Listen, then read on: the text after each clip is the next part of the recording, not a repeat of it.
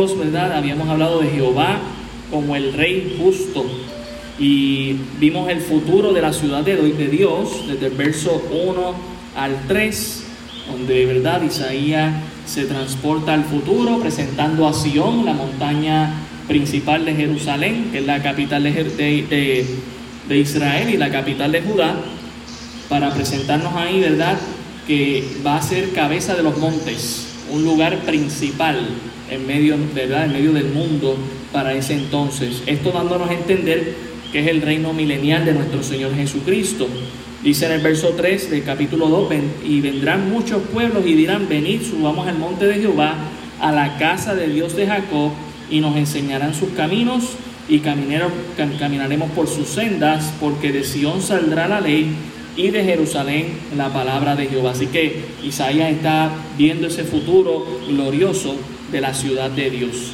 Luego en el versículo 4 estábamos viendo cómo era esa firmeza de Dios siendo el rey de reyes y señor de señores y príncipe de paz, a tal punto que los instrumentos de guerra ahora serían utilizados como instrumentos para sembrar, cosechar, para hacer más comida básicamente en vez de guerra. Eh, y también lo comparamos con Zacarías 14, donde se nos dice que Dios va a exigir de su pueblo que todo el mundo suba a Jerusalén a rendirle tributo y que el que no lo haga, entonces será juzgado en su propio país. En el versículo 5 al 9, Isaías vuelve al presente de su tiempo para decirnos las faltas del pueblo de Dios. Entre ellas menciona que ellos estaban en el versículo 6 llenos de las costumbres traídas por los filisteos y otras naciones vecinas, y aunque sí tenían tesoros, tenían caballos, eso no lo era todo, también estaban llenos de ídolos, según el versículo 8, y se habían inclinado ante esos ídolos. Por eso al final del versículo 9, Isaías hace esta expresión de este profeta piadoso, él dice, Señor, no los perdones. Señor, vemos la misericordia de Dios, hermanos, y nos entra esta, este celo piadoso donde decimos, Señor, ya tú has sido tan bueno, tú quieres arreglar con nosotros fuera de la corte, no, no tienes que hacerlo, lo justo es que vayamos a la corte y que seamos hallados culpables, pero aún no quieren el arreglo fuera de la corte, Señor no los perdones. y ellos siguen haciendo lo que siguen haciendo. Así que sale esta expresión del profeta. En el verso 10 nos recuerda eh, la fuerza del juicio de Dios hasta el verso 18. Métete en la peña, escóndete en el polvo de la presencia temible de Jehová y del resplandor de su majestad. Y hablábamos, ¿verdad?, de que esta esto de lo que nos está hablando aquí nos lleva a Apocalipsis, el capítulo 6, verso 12 al 17, donde dice, eh, los grandes, pequeños, caigan las rocas sobre nosotros, vamos a meternos en las peñas, a escondernos de aquel eh, que está sentado en su trono. Así que vemos esa similitud ahí. Eh, y nos habíamos quedado hasta el versículo 18, donde decía, y quitará totalmente los ídolos. Eso en aquel día, en el día del Señor, el día de Jehová, dando a entender el día de los juicios, que los podemos resumir, ¿verdad? En esos 21 juicios que Dios va a enviar a través de los sellos, a través de las trompetas, a través de las copas de ira. Y entre una de las cosas que va a hacer Dios es que va a limpiar y quitar totalmente los ídolos, hermanos aún aquello que quizás el ser humano no considera como ídolo, pero que sí idolatra, será quitado. es increíble. Eh, aún en los pasajes anteriores se nos menciona que cuadros de arte serán quitados también. Hombres serán humillados porque Jehová será exaltado. En el versículo 19 en adelante nos habla del temor al poder de Dios. Pero quería enfocar antes de, llegar ahí a lo que es el día de Jehová o el día del Señor, que no es una expresión solamente de este profeta, muchos de los profetas de Dios hablan de este día de Jehová o el día del Señor. Entonces quiero que veamos algunos versos. Abdías 15, Abdías, el libro de Abdías, ¿verdad? Eh, este profeta es una sola página, así que tenga cuidado, ¿verdad? Eh, cuando lo está buscando, está entre Amós y Jonás. Entre Amós y Jonás está Abdías. Y solamente voy a leer el verso 15, no el capítulo 15, ¿verdad? Porque es solamente unos 21 versículos. Y miren lo que dice en ese verso. Dice, porque cercano está el día de Jehová sobre cuántas naciones, hermano? Sobre todas las naciones. Como tú hiciste, se hará contigo, tu recompensa volverá sobre tu cabeza.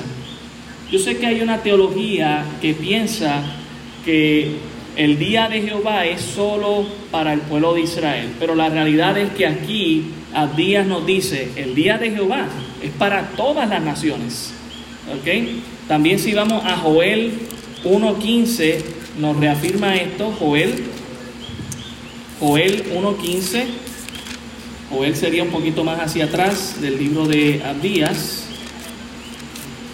antes de Amós, Joel 1.15, note lo que dice aquí, dice, hay del día, porque cercano está el día de Jehová, y vendrá como destrucción por el Todopoderoso.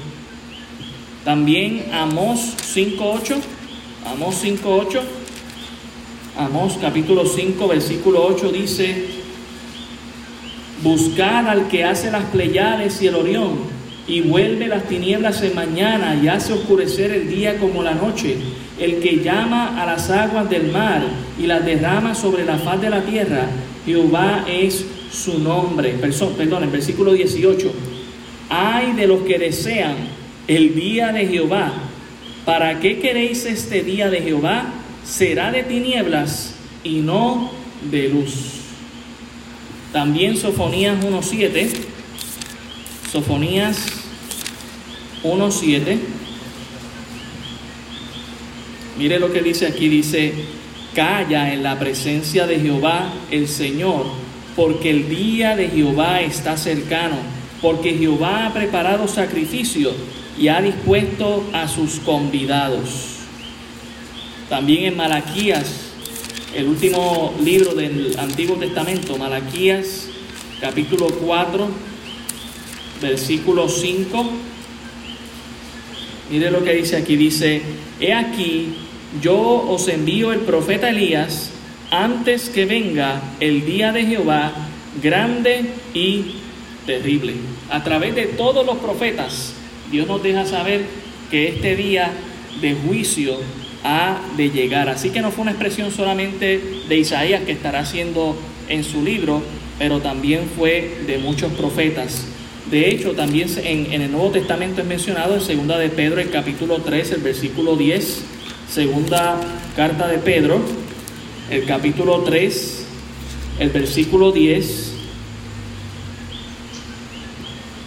nos dice, pero el día del Señor vendrá como ladrón en la noche, en el cual los cielos pasarán con gran estruendo y los elementos ardiendo serán deshechos y la tierra y las obras que en ellas hay serán quemadas. Por eso es que en el verso 11 hace este llamado, ¿verdad? Que estaremos viendo cuando lleguemos al capítulo 3, puesto que todas estas cosas han de suceder y de ser desechas, ¿cómo no debéis vosotros de andar en santa y piadosa manera de vivir? ¿Verdad? Eh, y eso debe ser un llamado para nosotros como iglesia. Seguimos ahí entonces en Isaías capítulo 2, ya que hemos visto a través de la Biblia lo que es el día de Jehová. Y en el versículo, Isaías capítulo 2, versículo 19, ahora estamos, estaremos viendo el temor al poder de Dios. Mire el versículo 19, dice, y se meterán en las cavernas de las peñas y en las aventuras de la tierra por la presencia temible de Jehová y por el resplandor de su majestad, cuando Él se levante para castigar la tierra. Esto ¿verdad? lo podemos enlazar con el verso 10, con Apocalipsis 6, que nos demuestra que todo ser humano, mire, se va a esconder de la presencia de Dios, específicamente, ¿verdad? Aquellos que entendemos que no conocen al Señor. Versículo 20, aquel día arrojará el hombre a los topos, ¿Dónde viven los topos? Los topos viven debajo de la tierra, hermano. Es un animal parecido al, al ratoncito, bueno, un poco más grande, y le gusta vivir debajo de la tierra. Dice que el hombre va a arrojar a los topos. ¿Por qué quiere arrojar a los topos? Porque se quiere meter donde vive el topo. ¿Ok? Y dice que también va a arrojar a quienes? A los murciélagos. ¿Dónde viven los murciélagos, hermanos? En las cuevas. ¿Ok? Entre las peñas. Aquí en Puerto Rico tenemos una cordillera central llena de cuevas y llena de murciélagos. Y quizás en Puerto Rico mucha gente se meta en esas cuevas a, tomarla como vivienda. Hoy en día no son viviendas del ser humano, hermano. Son una reserva natural, ¿verdad? Pero un día serán utilizados como viviendas, como viviendas. Dice sus ídolos de plata y sus ídolos de oro que le hicieron para que adorase.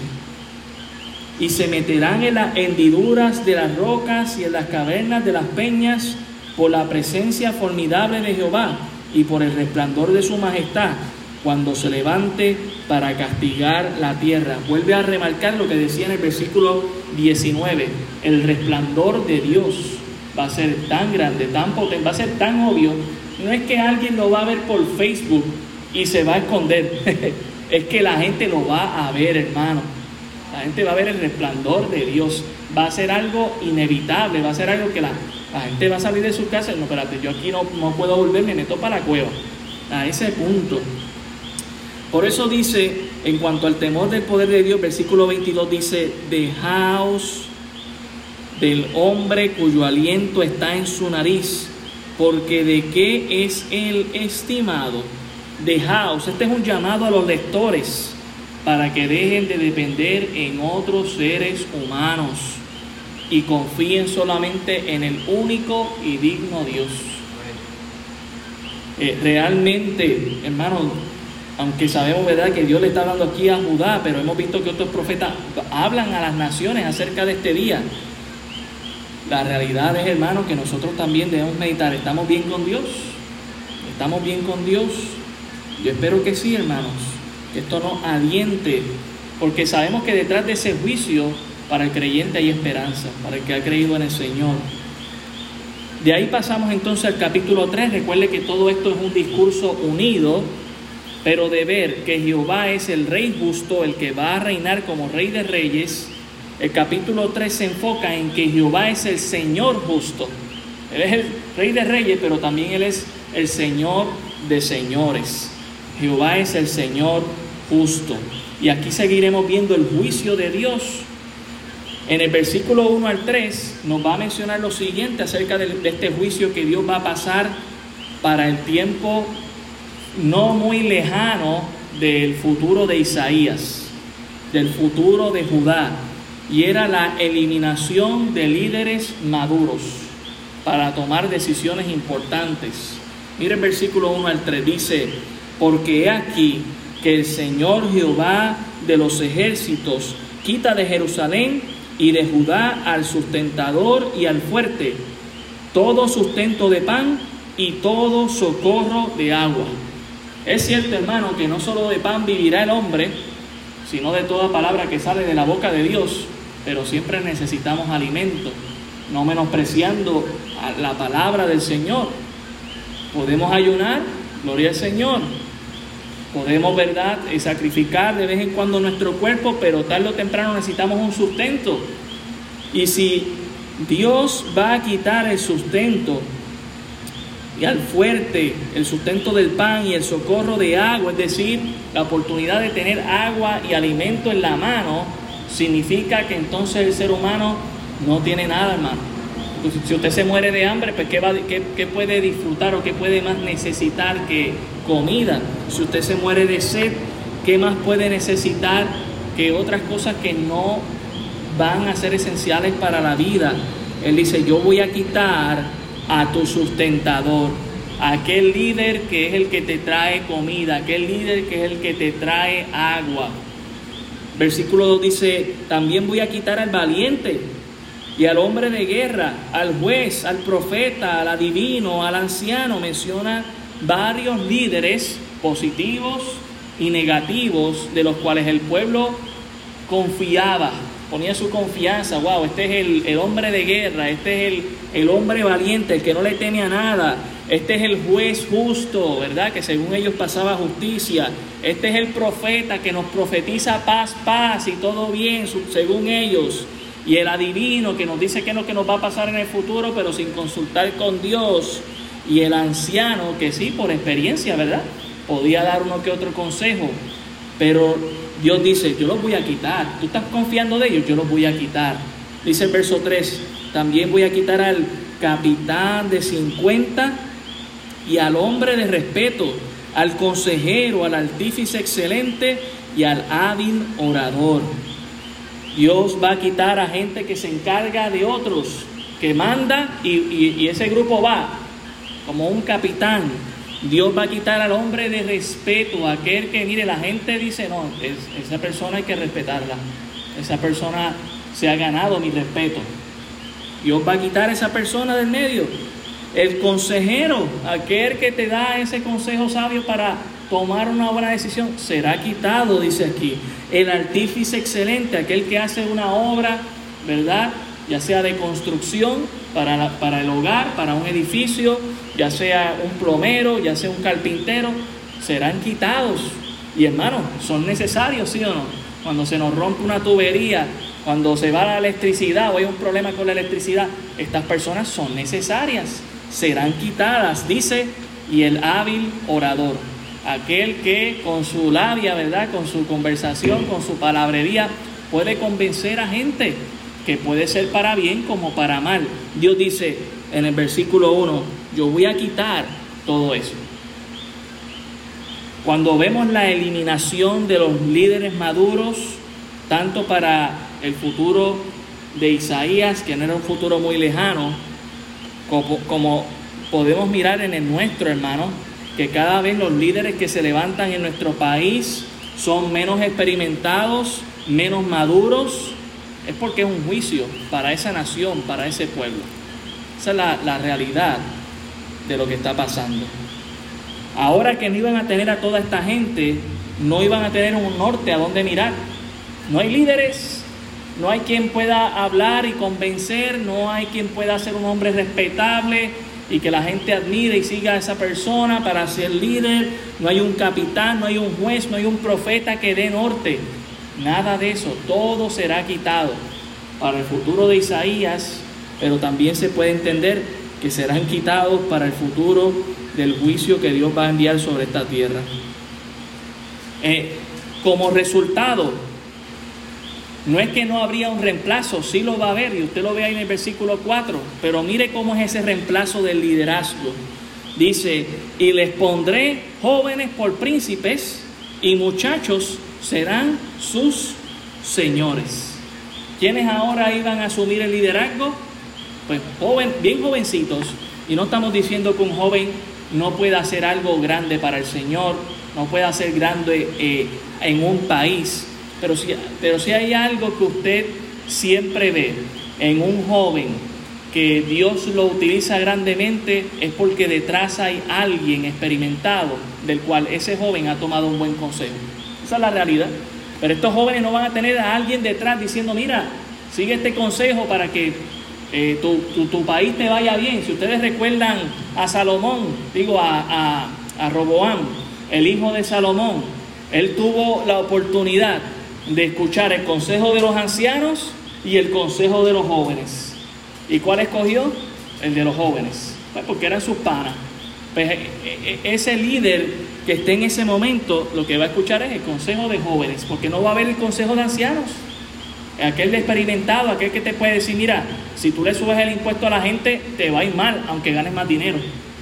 Que fue lo que le pasó a Roboam y que terminó dividiendo a la nación Ahora Dios está castigando aquí poniendo príncipes jóvenes y muchachos como señores.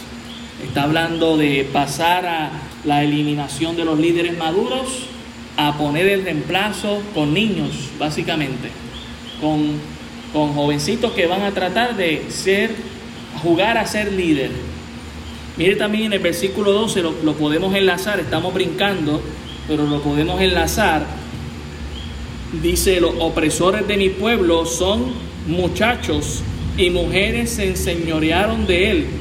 Pueblo mío, los que te guían te engañan y tuercen el curso de tus caminos. Los opresores del pueblo, los que siguen pidiéndole o más impuestos o siguen haciendo más injusticia, ahora son jóvenes y el colmo de eso, mujeres experimentadas le dicen al muchacho qué hacer. No estamos diciendo que una mujer con virtud pueda, no pueda darle un buen consejo a un hombre, claro que sí lo creemos, pero note el pasaje, dice, se enseñorean o se enseñorearon de él. En otras palabras, tomaron el lugar de ese joven. Así que esto todo es un juicio de parte de Dios. ¿Cuáles son los resultados del juicio? Mira el versículo 5 al 7 para que vea los resultados del juicio. Dice, y el pueblo se hará violencia, violencia unos a otros. Ahora no hay un hombre respetable, no hay un capitán que diga de 50, ok, vamos a controlar esta violencia aquí. No, ahora imagínense, esto es un gobierno, no hay gobierno, esto es una anarquía. Ni los jóvenes saben gobernar bien, ¿verdad? Según el texto, y ahora todo el mundo hace violencia. Hermano, no les suena a nuestro país lo que está pasando. Es, increíble. Cuando algunos, dice, dice verso 5, y el pueblo se hará violencia unos a otros, cada cual contra su vecino, el joven se levantará contra el anciano y el villano contra el noble. No villano contra villano, contra el noble, contra el que quiere hacer las cosas bien. A ese punto eh, eh, llega lo que es el resultado del juicio de Dios. No lo vemos al principio, ah, Dios está quitando los líderes maduros y poniendo jóvenes. Pero llega a pasar esto por la inexperiencia de estos jóvenes. Mire el versículo 6, otro resultado del juicio. Cuando alguno tomare de la mano a su hermano, de la familia de su padre, y le dijere, tú tienes vestido, tú serás nuestro príncipe, y toma en tus manos esta ruina. Esta, esta, eh, eh, eh, Lo que está viendo Isaías es que Judá va a estar arruinado completamente no va a tener ningún líder y dicen, bueno, yo creo que podemos tener a alguien que es líder, déjame ir a buscarlo, creo que es el hermano mío. Y lo traen, mira, tú tienes vestido, tú tienes pan, tú vas a ser nuestro líder. A ese punto van a tener que buscar de entre lo mejor que haya. Y dice el verso 7, él jurará aquel día diciendo, no tomaré ese cuidado. Olvídense, no cuenten conmigo. Y dice por qué. Porque en mi casa ni hay pan, ni hay que vestir. No me hagas príncipe del pueblo.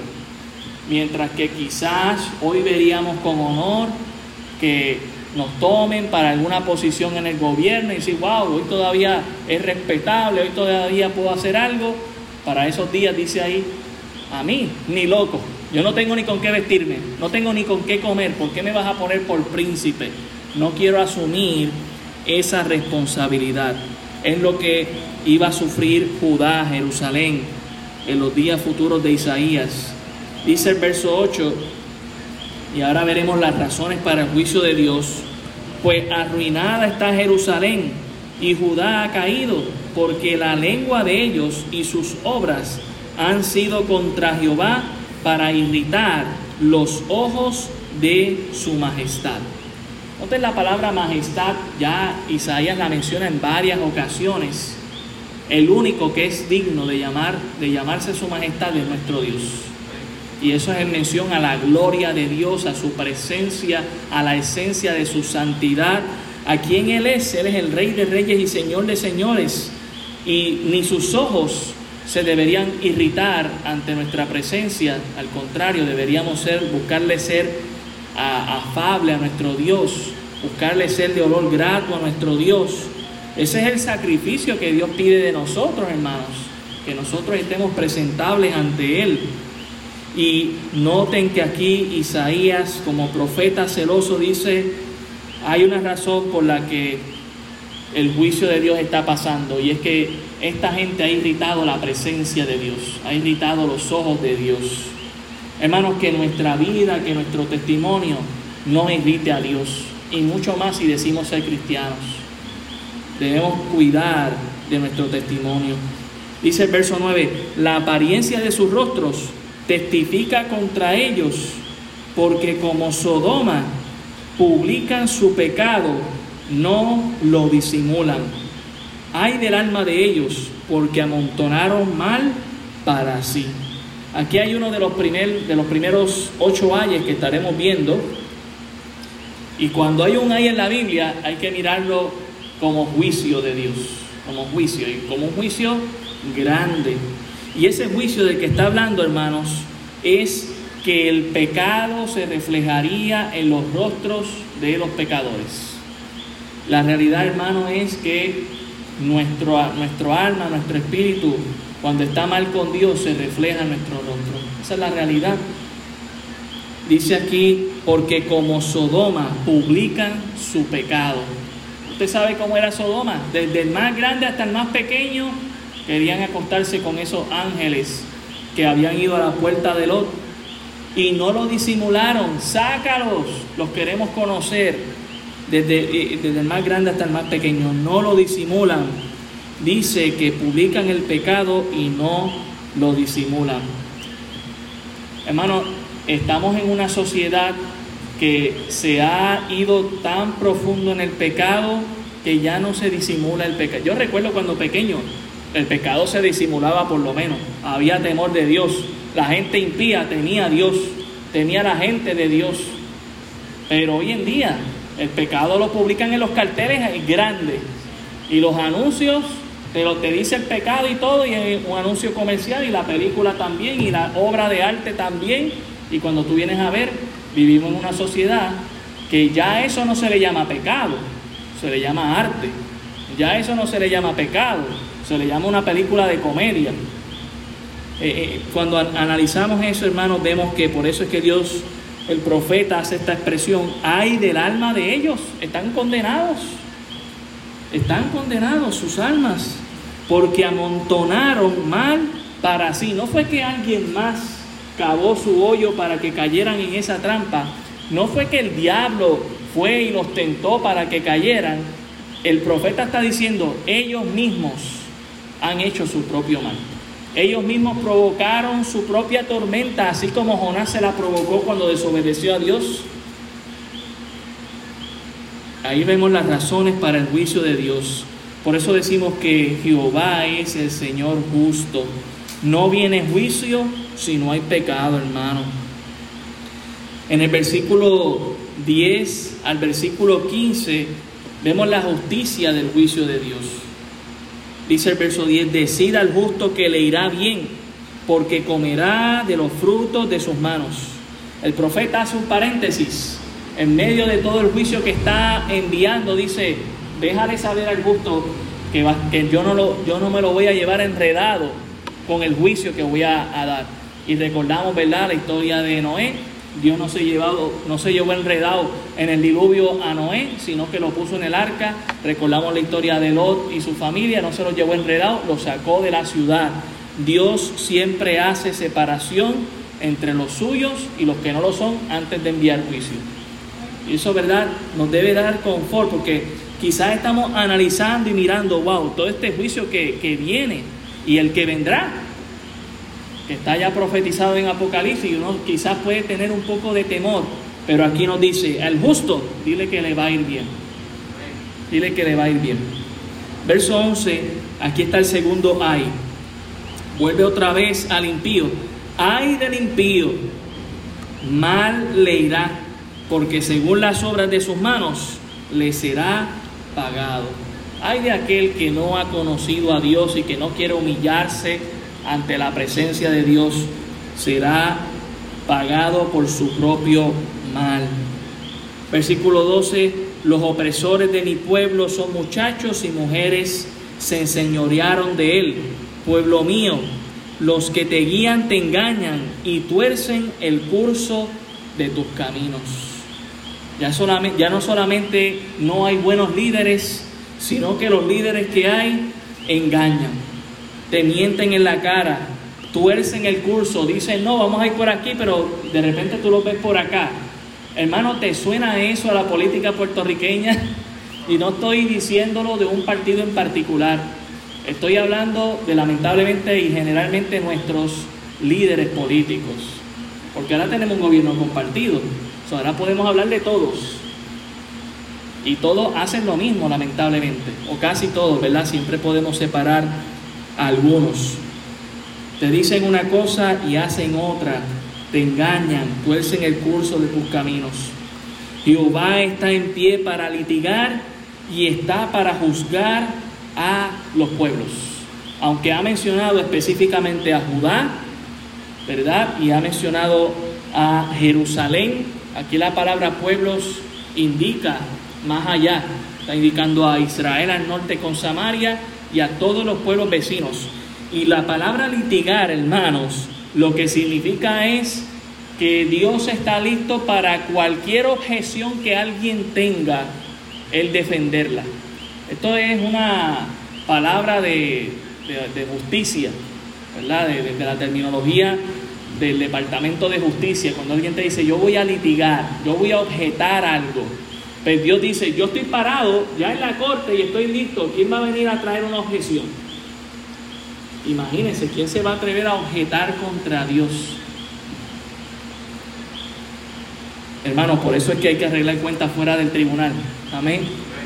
Porque no queremos estar en ese tribunal. Hay que arreglar cuentas fuera del tribunal. Debemos animar a todo el mundo a que arregle cuenta con Dios fuera del tribunal.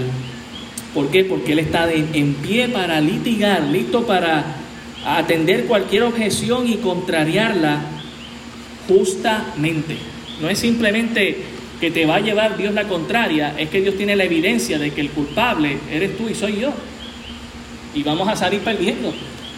Tiene, ¿verdad? Algunos dicen que tendrá el video o tendrá la hora de lo que hiciste y, escrito lo que está y si tú lo niegas, bueno, pues el video por acá.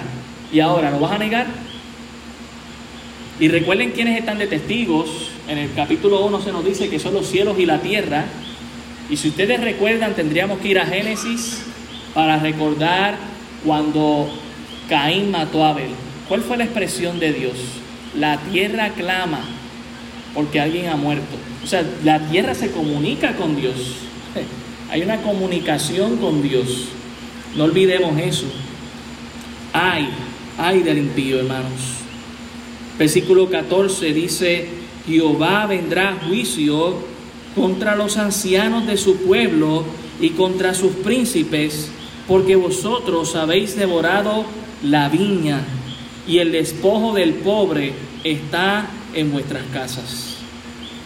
El juicio que se le da aquí a los ancianos y a los príncipes es porque se han aprovechado del producto o del fruto del trabajo de los labradores que merecen justamente su pago por su trabajo.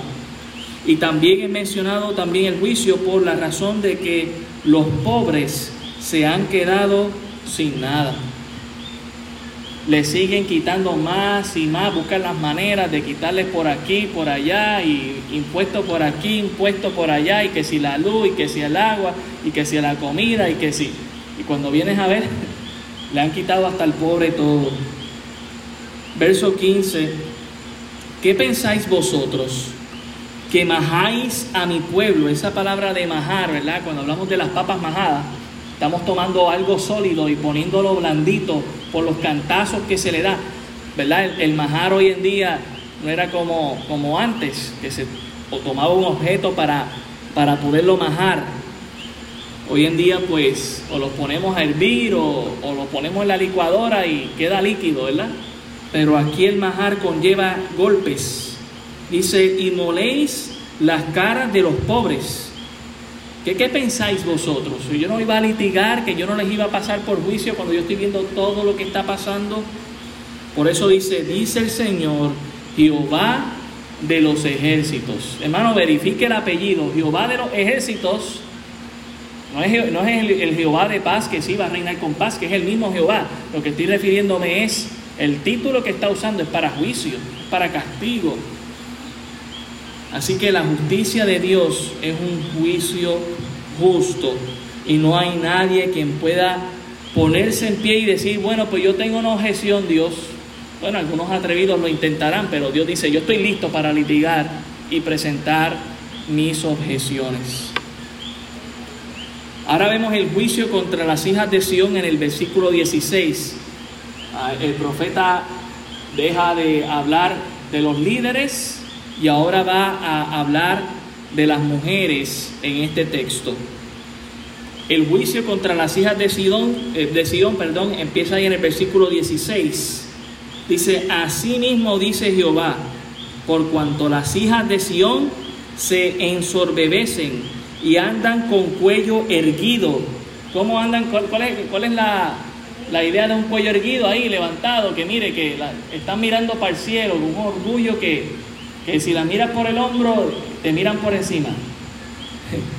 Esa es la idea que está trayendo aquí el profeta con el cuello erguido. Dice, y con ojos desvergonzados. Es decir, mire, cuando uno está en vergüenza, uno baja su cabeza, los ojos, uno no se atreve a mirar a la persona, uno no da frente. Eso es lo que habla del ojo desvergonzado, ¿verdad? Así, así mismo dice Jehová, por cuanto las hijas de Sión se ensorbebecen, son orgullosas, son prepotentes y andan con el cuello erguido, todas orgullosas ellas, con ojos desvergonzados. Deberían estar en vergüenza, pero se sienten bien. Dice, cuando andan, van danzando y haciendo son con los pies. En vez de estar en luto porque van al juicio de Dios, usted las ve alegres, danzando, ¿verdad? Y recordamos que la danza, eh, cuando lo vemos desde el punto eh, histórico y cultural del pueblo de Israel, no es un baile que sea algo negativo. Eh, la danza la practicaban en sus fiestas, ¿verdad? Que tenían para celebrar y honrar a Dios no se hacía en el templo, pero sí lo hacían en las calles. Pero estas mujeres que debían estar de luto por el juicio que Dios iba a enviar, ellas estaban danzando y dice que lo hacían también haciendo son con los pies. Usualmente las danzoras se ponían unos, unas prendas eh, en las tobilleras que sonaban como campanillas, así que sus propios pies se convertían en instrumentos de música, específicamente de percusión. Y Dios está viendo esto, a pesar de que ellas han visto cómo Dios está hablándoles a los que están en el gobierno. Porque ese es el problema también en nuestro país, que pensamos, hemos creído el mensaje de que el problema y la corrupción está en el gobierno, cuando la corrupción está en todo, en todo el país, no es solamente en el gobierno, empieza en el hogar. Y estas mujeres están ahí danzando y con sus ojos desvergonzados y erguidos, Dice aquí el verso 17, por tanto el Señor raerá o arrancará, podríamos decir, la cabeza de las hijas de Sión y Jehová descubrirá sus vergüenzas. Cuando habla ahí de vergüenza, hermano, está hablando básicamente de sus partes íntimas, aquello que uno protege, ¿verdad? Para que nadie más vea, serán descubiertas sus vergüenzas. Aquel día quitará el Señor, mire hermano, va a quitar, le voy a mencionar, 21 artículos de belleza de la mujer, que son aquí mencionados. Y cuando habla de que va a quitar estos artículos, no necesariamente nos está hablando de la moralidad de estos artículos, sino del énfasis que se le estaba dando. Y lo menciono, ¿verdad? Porque rápido hay gente que quizás diría, ah, no, pero entonces pues esto está mal, eh, ¿verdad? Que la mujer haga esto, haga lo otro. Lo que diríamos es al punto que estas mujeres lo habían llevado. Es decir, se dedicaban toda su vida y todo su día en eso. Y no había tiempo para sacar con Dios, no había tiempo para sacar para el marido y para el hijo, porque estaban pendientes a estas cosas. Ahora vamos a ir mirándolas una a una. Por tanto, el Señor raerá de la cabeza de las hijas de Sión y Jehová descubrirá su vergüenza. Versículo 18. Aquel día quitará el Señor el atavío del calzado. Les va, a, quitar el calzado y el atavío, es decir, aquella decoración bonita que tiene el calzado. Es decir, que si tienen calzado como mucho, es lo que tienen, no tienen nada decorativo en él. Y para aquel entonces se entendía que alguien que andaba con un calzado no decorativo estaba de luto. Versículo 18, las redecillas también serían quitadas. Si usted busca redecillas, lo que se refiere es a esta red del pelo, pero no redes de, las que se ponen las que trabajan en McDonald's o el aquí para taparse, para que no les caiga una hoja, un, pelo en la comida, pero sino una bonita, una de color, decorativa. También es mencionada las lunetas, que era como un collar que tenía básicamente una, un pendiente en forma de luna, cuarto menguante, es decir, como la luna cuando empieza a crecer. Eso es una luneta. Los collares, ya sabemos lo que son collares, los pendientes o pantallas le llamamos nosotros, los brazaletes, lo que se ponían en las manos, las cofias. Cuando hablamos de las cofias, quizás no es un vocabulario muy conocido, pero es el gorro de invierno decorativo que se usa en lugares fríos. Recuerde que Judá eh, es un desierto y sí, allá también eh, nieva, así que eh, un gorro decorativo no viene mal para el tiempo de nieve. Esas son las cofias. También hay en el versículo 20 los atavíos de las piernas, ya fueran brazaletes, ya fueran collares, bueno, básicamente los collares son del cuello, los brazaletes que se ponían, ¿verdad? O las cadenas que se ponían en los pies, o también las campanillas para la tonsora, exacto. Así que todos esos atavíos de las piernas, también ahí poder, ¿verdad? Cuando habla de atavíos es de decoración, podía ser eh, uñas pintadas también, o anillos que se ponían en los dedos, bueno, podríamos mencionar muchas cosas ahí. Luego están los partidores del pelo, que todavía hoy en día se usa, ¿verdad? Este, es como afilar muchos filos y tiene una diadema y se pone, ¿verdad? O se ayuda para darle la dirección al cabello. Las, chicas saben más de eso. Luego estaban los pomitos de olor. Estos pomitos de olor básicamente era como un pedazo de metal en forma eh, esférica, en forma circular, y dentro de esa bola se, en la, tenía una abertura y se le ponía o aceite o algún tipo de fragancia. Eso se tenía en el cuello y lo que hacía era verdad que así funcionaba como un perfume permanente. ¿ok? Eso es lo que dice pomitos de olor, de, de olor. Luego están los zarcillos. Los zarcillos específicamente es una referencia a pendientes o pantallas largas o decoradas, es decir, antes, bueno, ya hoy en día también están tomando esa costumbre de se hacen otro agujero además del que se hacen acá, ¿verdad? Y entonces tienen como una cadenita, pues ya eso es un zarcillo, es considerado como un pendiente más largo o también, ¿verdad? Si fuera más grande. Luego están los joyeres de las narices, pendientes que comenzaban desde el oído y que llegaban y terminaban en la nariz. No era algo permanente, sino que la misma, el mismo pendiente se quedaba estancado ahí, hacía presión. Esto todavía en la India se usa mucho con estos trajes que, se ponen las la, chicas, ¿verdad? Y son unos pendientes que básicamente van desde el oído hasta la nariz, ¿ok? Algunos se ven bonitos, otros se ven horribles, ¿verdad? Pero este, pensémoslo de manera positiva aquí. No eran permanentes, usualmente se usaban en fiestas, no todos los días. Eh, también he mencionado aquí las ropas de gala, podemos pensar en fiestas, ¿verdad? Eh, eh, bodas, actividades especiales, pues Dios les iba a quitar esa ropa bonita. Los mantoncillos, esos mantoncillos, hoy en día aquí le llamamos la, pashmina, o mantos pequeños decorativos que las damas usan para cubrirse, ya sea, ¿verdad?, en la parte del frente o también el cabello. También estaban los velos, aquí están mencionados los velos, que son mantos para la cabeza específicamente velos que se usaban para ir al templo y orar o para cubrirse del frío, para cubrirse el rostro. Esos son los velos. Luego las bolsas. Ya sabemos que las bolsas son estas carteras grandes que tienen las mujeres que todavía hoy las usan, ¿verdad? Este, para tener todas sus, sus pertenencias. Dentro de la bolsa sabemos que hay pues espejos, ¿verdad? El espejo eh, no el de casa, sino el portátil, el que te puede llevar a todo lugar, ¿verdad? Y luego tenemos aquí el lino fino, el tipo de ropa de calidad única. Lino, ¿verdad? Viene de la, de la planta y ese trabajo que se pasaba por hacer un buen vestido con ese tipo de producto, pues era una ropa de calidad única. También están mencionadas las gasas en el verso 23, que son los guantes de gala las mujeres que se ponen guantes, ¿verdad? Ya sean negros, blancos, para combinar con el traje o rositas. Eso en, referencia a las gasas. No estamos hablando de los guantes quirúrgicos, ¿verdad? O, los de hoy en día que usamos por lo de la pandemia, sino podemos entenderlo con su contexto. Si son trajes de gala, pues también gasas, guantes finos o guantes de gala.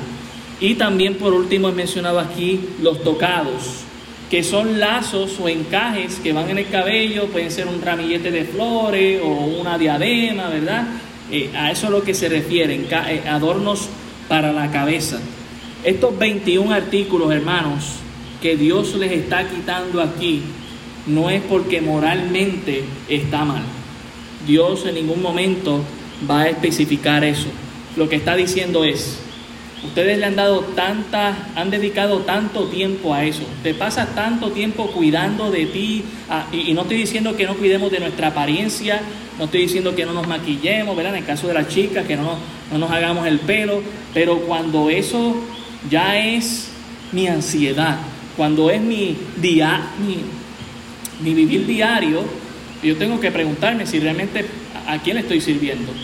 Si le estoy rindiendo culto a la belleza y a lo que esta sociedad le da valor o a lo que Dios le da valor.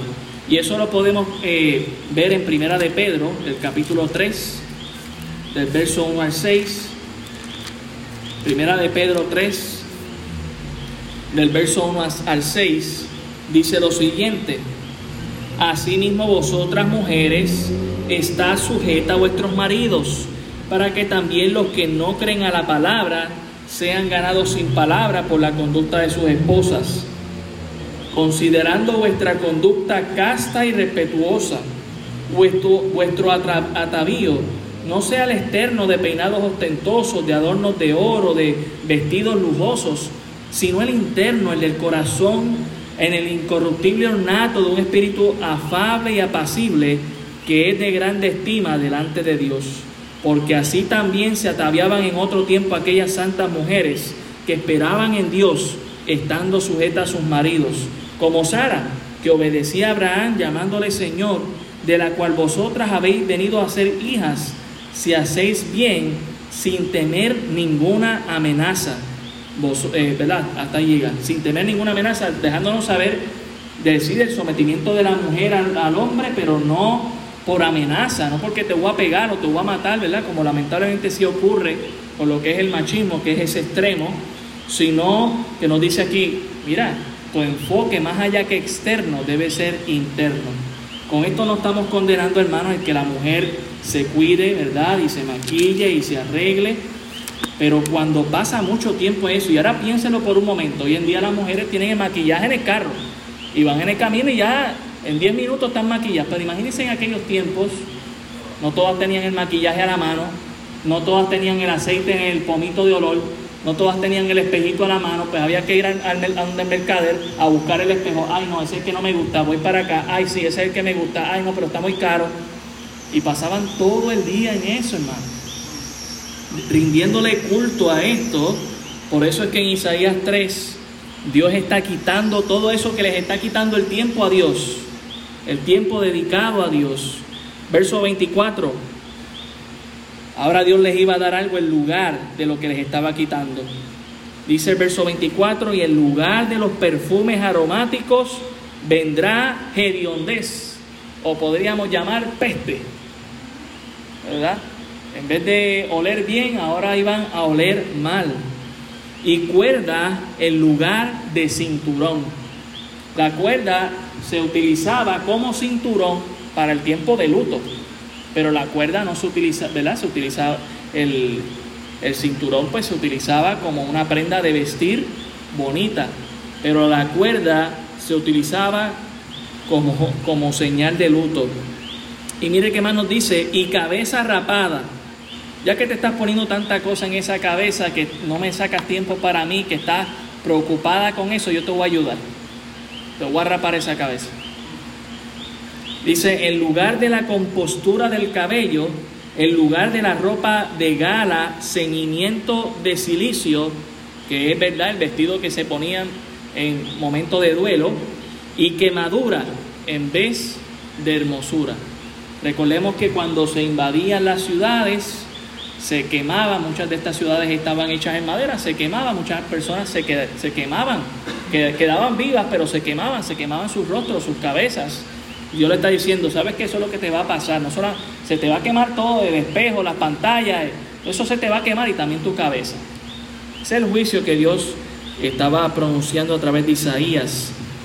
Dice aquí, verso 25, tus varones caerán a espada y tu fuerza en la guerra. Algunas sufrirían lo que sería ser una viuda, quedar sola, otras sufrirían el tener que ir a la guerra y morir en, en medio de ella, porque dice, ¿verdad? Y tu fuerza en la guerra. Verso 26, sus puertas se entristecerán y enlutarán, y ella desamparada se sentará en tierra. ¿Y por qué está desamparada? Porque ya no tiene al hombre del cual confiaba, ya no hay el líder político que me ayudaba y me traía el pan y me traía el agua y me daba el consejo, ni está el profeta que me decía, hazle caso a Dios para que te vaya bien y ya no tengo ni las pantallas, ni los espejos, ni, ni la, ropa de gana, no tengo nada. Y se me quemó la cabeza, la tengo rapada. E, e, esta es la imagen que podemos ver del juicio de Dios y tenemos que preguntarnos una cosa. ¿Es Dios justo con lo que está haciendo? No solamente con las damas que las menciona aquí, las menciona por primera vez, pero sino con los príncipes, con, con, los líderes, el capitán, el consejero, el profeta mentiroso. ¿Es Dios justo? Claro que sí, hermano.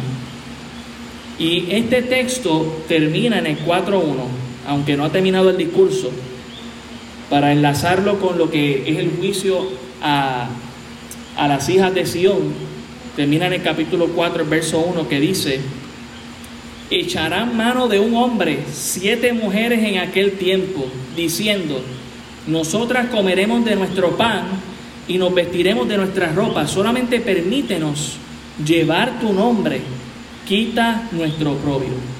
Obviamente las guerras iban a dejar saldo de muchos hombres muertos y por lo tanto iban a quedar muy pocos hombres. Y entonces imagínense, toda esa mujer que quedó viuda, que quedó sin hijos, que quedó sin respaldo, su única esperanza en aquella cultura era arrimarse a un hombre disponible. Y lo que nos está diciendo es, la, eh, la contraparte, siete mujeres tratando de convencer a un hombre, mira, deja que yo sea tu esposa, yo te voy a dar los hijos que tú necesitas, yo no te voy a dar problema, yo voy a comprar mi, mi, propio pan, yo voy a, voy, a, voy a ser esa mujer virtuosa, no te voy a dar problema. A ese punto, hermano, suplicándole a los hombres para no sufrir oprobio. Es decir, el desamparo, la vergüenza de quedar sola. Podemos recordar a, a Noemí, que salió en los días de los jueces allá con su esposo a Moab en busca de pan, y entonces allá murió su esposo, murieron sus hijos, y dice que cuando ella regresó con Ruth, ¿verdad? Eh, regresó en vergüenza, no quería ni que nadie la viera, pero ella esperanzaba, ¿verdad? Dios fue bueno con ella y le proveyó de una buena nuera que la acogió como si fuera la maestra de sus hijos, además de ser su abuela, y le pagaba por eso. Y le quitó ese oprobio del cual había sufrido. O sea que esto culturalmente no lo podemos ver como mujeres educadas que se valían por sí mismas, como sería el caso de hoy día. No, no, estamos hablando de que no tengo esposo, no tengo a papi porque también se murió, ese es el hombre que hay ahí, yo soy viuda, me puedo casar, él está soltero, pero hay si hay más velando por él. A ese punto, y, esto lo que nos indica es el juicio que Dios estaba pasando. Porque al final del día ese hombre se tenía que casar con cuántas? Con una. ¿verdad? Aunque probablemente algunos de ellos aprovecharon la ocasión y se casaron con siete. Pero la realidad es que si eran hombres piadosos, hombres que vieron el justo juicio de Dios, con una solamente, las otras seis quedaban desamparadas. El juicio de Dios, hermanos, era un juicio justo. Y vemos en los escritos de Isaías algo muy notable. El silencio de las personas que están recibiendo el juicio. No pueden, no pueden decir nada en contra. No, pero señores, que esto es muy injusto. Callados. No hay un pero, no hay un pero. Qué injusto eres, Señor callados completamente, ¿Por qué?